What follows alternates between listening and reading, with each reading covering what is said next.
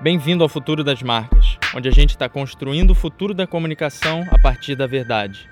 Se você ainda não assinou o podcast, assina agora para ser o primeiro a receber os próximos episódios. Galera, hoje eu vou ensinar para vocês como posicionar marcas pessoais em grandes empresas, tá? Esse conteúdo vai ser incrível se você é um colaborador dentro de uma empresa e principalmente se você é uma empresa e está pensando em desenvolver um programa de influenciadores digitais internamente, como a IBM fez de uma forma super inovadora e super vanguardista. Eu vou falar sobre os benefícios de desenvolver influenciadores dentro da sua empresa, qual plataforma social você deve focar seus conteúdos. É, eu vou conversar sobre a possibilidade de gerar polêmica, sendo uma forma de alcançar engajamento, discutir sobre o que é autenticidade, é, como encontrar seu estilo único de conteúdo e muito mais.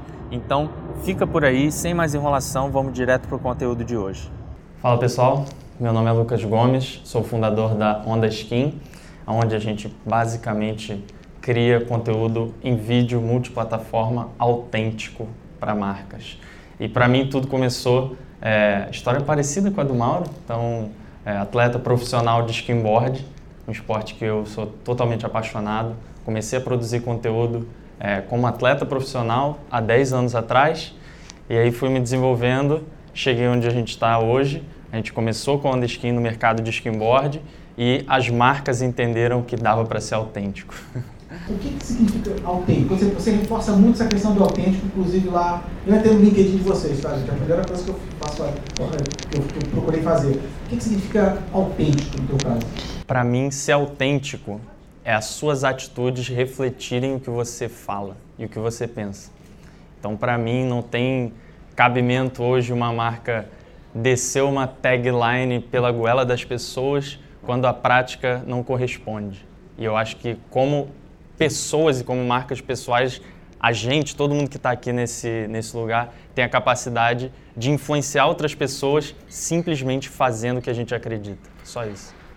Nós temos influenciadores digitais que nós, como marcas, contratamos e a gente coloca a cara da marca em, é, colada a um cara que, talvez não tenha nem é, é, é, é sinergia com a gente e, eventualmente, influenciadores digitais que são funcionários ou representantes da própria empresa, como é o caso aqui. Queria que vocês comentassem um pouco sobre isso. Mauro, a diferença entre o influenciador que você contrata e o influenciador que você treina dentro de casa é que o funcionário vive a cultura da empresa. Essa é a diferença. Então, para mim, o trabalho de vocês, influenciadores aqui, começou lá no RH, que fez bem contratar vocês de acordo com a cultura e os, as crenças e os valores da IBM. O que vocês fazem não é vestir a camisa da IBM, é vestir as próprias camisas. Quando vocês fazem isso, vocês estão dando credibilidade para o posicionamento da IBM como marca. Como é que funciona essa questão de trabalhar um canal individual de cada um aqui, agregando uma mensagem institucional ou até uma mensagem, talvez até minha marqueteira da empresa, de forma que cada um consiga manter a própria individualidade e isso não conflita, não, não gere conflito das duas partes. Eu trabalho bastante com o tema de branding pessoal nas minhas redes. E eu acredito muito nesse conceito. Então, a partir do momento que você faz um trabalho de entender qual é a sua marca pessoal, a, enfim, a minha Beatriz Machado, e eu entendo que trabalhar na Unilever faz parte dessa minha marca pessoal, ela vira uma linha editorial dentro do meu universo de marca. Então, na minha rede social, eu vou falar sobre o meu conteúdo, eu vou falar sobre a minha cachorra, porque eu quero que as pessoas se conectem comigo como ser humano. Eu vou falar sobre branding pessoal, teoricamente, das coisas que eu leio, tarará, tarará. E, eventualmente, eu vou falar sobre como é incrível estar na Unilever e poder participar de um ambiente como esse, etc, etc. E isso faz parte da minha vida de forma muito sinérgica, porque as pessoas entendem que faz parte da minha marca. Imagina se no próximo evento da IBM que vocês forem divulgar, vocês contassem como foi a experiência de cada um de vocês na mesmo, no mesmo evento no ano passado. Eu vou me conectar muito mais com, com isso do que com a mensagem para copiar e colar que o Mauro vai te mandar. Então, assim, tem que vir de forma natural, tem que ser natural. E nada mais natural, nada mais único do que você colocar a sua vivência, a sua história, a sua perspectiva. Como é que vocês enxergam que essa questão de conteúdo, uma produção de conteúdo é, dentro de uma rede de influenciadores digitais de uma empresa, o pessoal tem que ficar limitado à área de atuação deles, a, a profissão, a área de conforto. Eu lembro que a gente teve um debate aqui, né, aqui antes, falou, poxa, escrevam ou postem, publiquem conteúdo sobre o que vocês conhecem, né? O que vocês têm o domínio. É isso mesmo? Não? É, o que vocês acham disso? Qual é a experiência de vocês? Eu sei que nem todos aqui são de marketing, mas eu quero ensinar um conceito. Todos aqui são de marketing? Não. Tá. Mas eu quero ensinar. Eu queria ensinar um conceito para vocês rapidinho, tá? Muito simples. Ó, funil de engajamento. Tudo que vocês forem publicar, vocês vão pensar sempre em três etapas de um funil. A parte mais aberta se chama descoberta. Como que você vai ser descoberto? Você vai promover discussões, você vai promover debates, você vai, enfim, contar histórias da sua vida familiar. Meio, engajamento. Como é que você vai fazer com que as pessoas engajem com o seu perfil e, eventualmente, é, te enviem uma mensagem pessoal, alguma coisa assim? Então você já precisa se conectar de forma mais profunda com as pessoas. E o fundo, que vocês não vão trabalhar muito, deixa a IBM fazer remarketing em cima do conteúdo de vocês é, para conseguir os objetivos de negócio deles. Então, assim, é, diversifiquem o conteúdo de vocês, não só baseado no tema, mas baseado na profundidade e baseado no objetivo. E, cara, aversão a risco. Eu quero que todos vocês hoje saiam daqui e façam o que eu fiz, que foi um belo sábado de trabalho no evento. Olhei para minha meia de pizza, não essa que eu tô hoje, tá? Calma. E tirei uma foto dela gerei uma discussão. Que gerou uma publicação de descoberta muito legal, entendeu? E não tem nada a ver com a minha área de atuação e nem nada disso. Ah, Lucas, mas você é da indústria criativa. E exatamente é esse pensamento que está te bloqueando das oportunidades que vocês podem ter. Porque no momento que vocês começarem a olhar para outras indústrias e absorverem ideias, formatos de conteúdo deles e aplicarem para o que vocês têm de único, é o momento que vocês realmente vão se destacar. É, e eu acho que para complementar, enfim, aula de marketing incrível. Só para complementar, é, quando a gente fala de criação de conteúdo, que a gente quer ser influenciador, é, é, mais ou menos como se a gente virasse um artista, né? Um, se você pensa tipo um ator da Globo, assim. Esse cara, ele fica, por exemplo, sei lá, você fala de uma Tata Werneck, por exemplo. Cara, a menina faz comédia, ela faz comédia muito bem. E quando a gente vê ela em outros papéis, muitas vezes a gente não se sente muito confortável. A gente fala, cara, eu acho que ela não tá ali no lugar onde ela vai melhor. Então, às vezes, a gente não tem que ficar preso numa mesma temática, mas a gente precisa ser consistente e a gente precisa deixar o interlocutor confortável com a nossa posição. Tipo, puta, aquele cara tá de fato fazendo aquilo que eu. Não que eu espero que ele faça, mas que eu sei que ele faz bem, que eu quero ver ele fazendo. Então, não necessariamente preso na sua área de atuação, mas numa área em que você seja consistente e muito bem, muito, muito bom naquilo que você faz, naquilo que você executa. Empatia junto com autoconsciência conhece o seu público e tem empatia com você mesmo para você entender o que, que você tem de único para entregar para ele. Só que isso só vem com muita experimentação. Então não deixem que as expectativas que vêm de fora bloqueiem vocês de apertarem um botão de publicar o que pode ser o melhor conteúdo da vida de vocês. Então, surgiu a ideia, anota ela, Isso. Né, tira uma foto, Isso. É, começa ela de um jeito daqui a pouco, uma semana depois, você, você montou um conteúdo aqui no Sisol.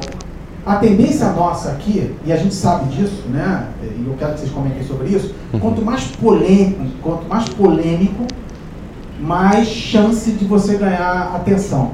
Né? Ainda mais numa internet massificada. Então, e não adianta também botar uma abacaxi na cabeça, tem que ser polêmico, né? E o ponto é, quando a gente pensa em ser polêmico, muitas vezes a gente vai contra possíveis guidance que a gente tem nas empresas. A empresa pede para a gente ser mais papai e mamãe, né? tranquilo, calmo.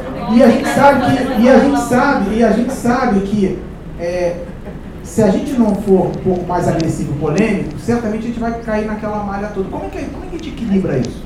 É, no final das contas, quem vai responder pelo que cada um de vocês falam são vocês.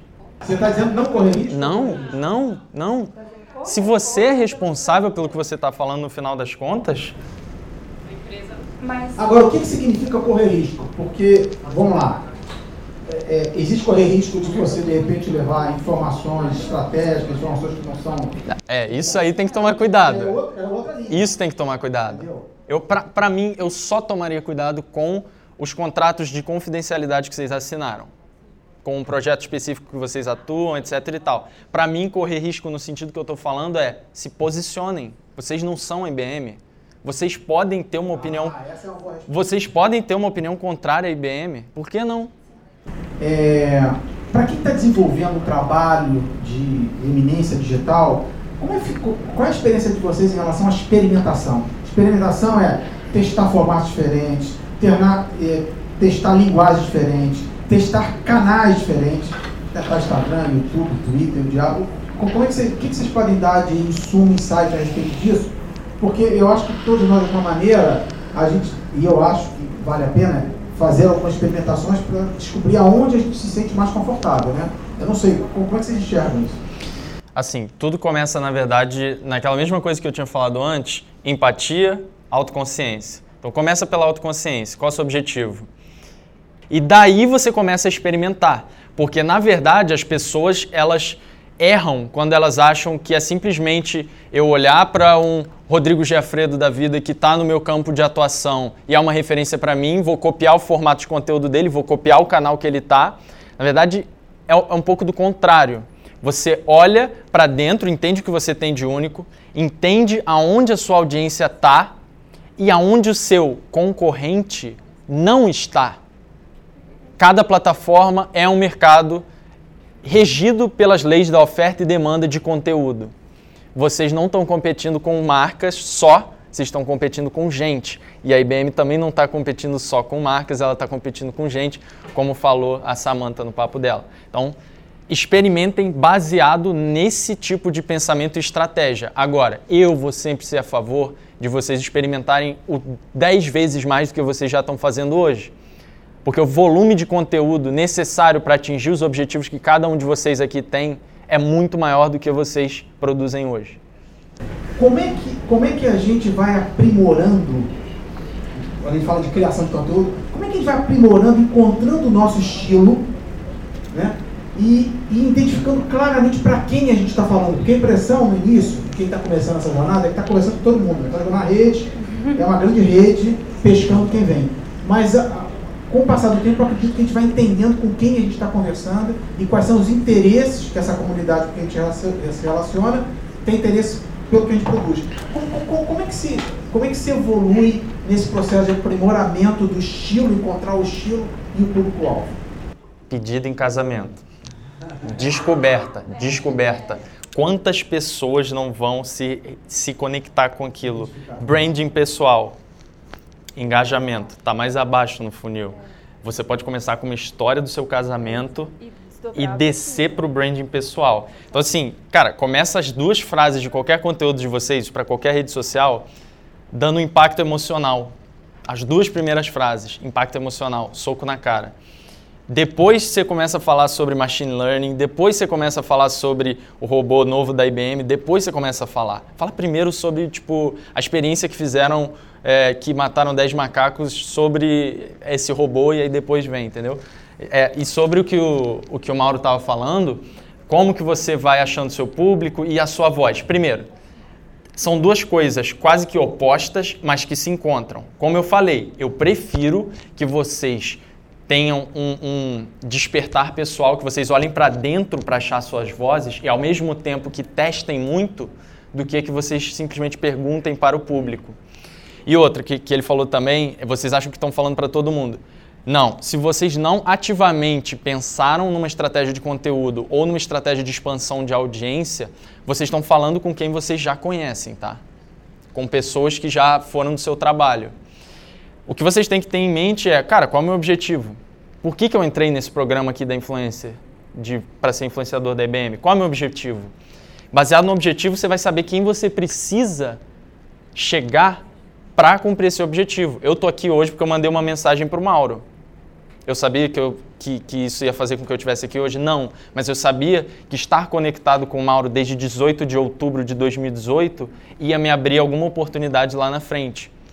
E aí o que acontece é que o Mauro, estando na minha rede, tá? Eu fui buscá-lo de forma ativa, ele estando na minha rede, é, eu estou construindo conteúdo sobre o meu dia a dia. Um dos ângulos do que me torna único bateu na cabeça dele em algum momento que gerou uma percepção de valor mínima que fez com que ele respondesse a mensagem na hora que eu mandei. Porque no ano passado eu mandei e ele não respondeu. E é isso que vocês vão fazer. Vocês vão mostrar o valor de vocês no dia a dia, mas não falando eu sou foda, e sim mostrando como é foda o que você está fazendo. Está trabalhando no TikTok. Ah, desculpa, gente, eu não sei o que é TikTok. Está acontecendo um fenômeno, um fenômeno muito grande com duas plataformas que estão com alcance orgânico muito absurdo. Uma é o LinkedIn, outra é o TikTok. E o TikTok está com mais alcance orgânico ainda. Por que, que isso acontece? Porque o foco do TikTok é adquirir clientes. Então, o foco dele é expandir base de usuário, aumentar tempo médio de uso. Para isso, ele fomenta os produtores de conteúdo dentro da plataforma, certo? Então, assim, é, se vocês acham que TikTok hoje é coisa de criança, se ele não for, enfim, se ele não acabar nos próximos anos, vai se tornar o próximo, o próximo Instagram. É como se fosse um ressurgimento do Musical.ly? O Musical.ly mudou de nome para TikTok é a mesma plataforma. Só que, então assim, se vocês estão vendo hoje no Instagram um, uma diversificação bizarra de conteúdo, isso é o que tende a acontecer numa plataforma como o TikTok. Por quê? Porque à medida que públicos diferentes vão chegando dentro da plataforma, eles têm uma demanda reprimida por conteúdos diferentes. Então é bem provável que ela encontre o nicho dela de branding pessoal, talvez com uma pegada um pouco mais de entretenimento, dentro do TikTok. Só que é, é, o que eu falei, demanda e oferta de conteúdo. Só que a demanda e oferta é segmentada por milhares de nichos. Então você não tem como saber antes de você fazer, porque você só realmente vai ter um, um resultado absurdamente maior do que a pessoa que está do seu lado se você fizer uma coisa diferente. E se você fizer uma coisa única, que é sua, você ganha coerência ao longo do tempo, que é o que a B estava falando. Você mencionou que LinkedIn e TikTok estão com duas altas. O que está acontecendo no LinkedIn de diferente o LinkedIn ele está fazendo uma transição muito grande, um reposicionamento, um rebranding de uma plataforma totalmente voltada para o público do RH e para recrutamento. Então, todo, assim, a maior parte é, do dinheiro de anúncios do LinkedIn é voltado ainda para esse lado, para uma plataforma de negócios B2B.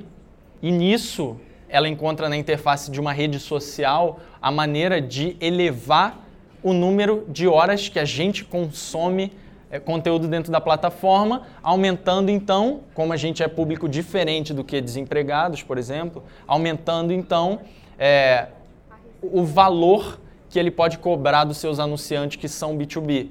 A IBM, por exemplo, deve estar gastando muito dinheiro dentro do LinkedIn, dentro do, do, segmento de B2B, entendeu? Então, por causa disso, ela vai fomentar uma oferta maior de conteúdo pelos criadores e de preferência que seja original. Encontrem a voz de vocês. O que eu desejo para cada um de vocês é aquela autoconsciência. Só isso, só isso. É, vocês podem me encontrar no LinkedIn como Lucas Gomes, a única pessoa no LinkedIn com uma camisa florida como foto de perfil. Instagram Lucas Gomes. E é isso, vamos trocar ideia.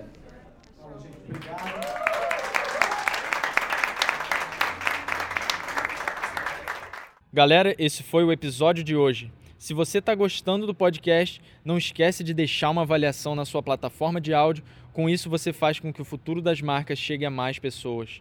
Fica à vontade para falar comigo nas mídias sociais e a gente segue fazendo o que a gente acredita.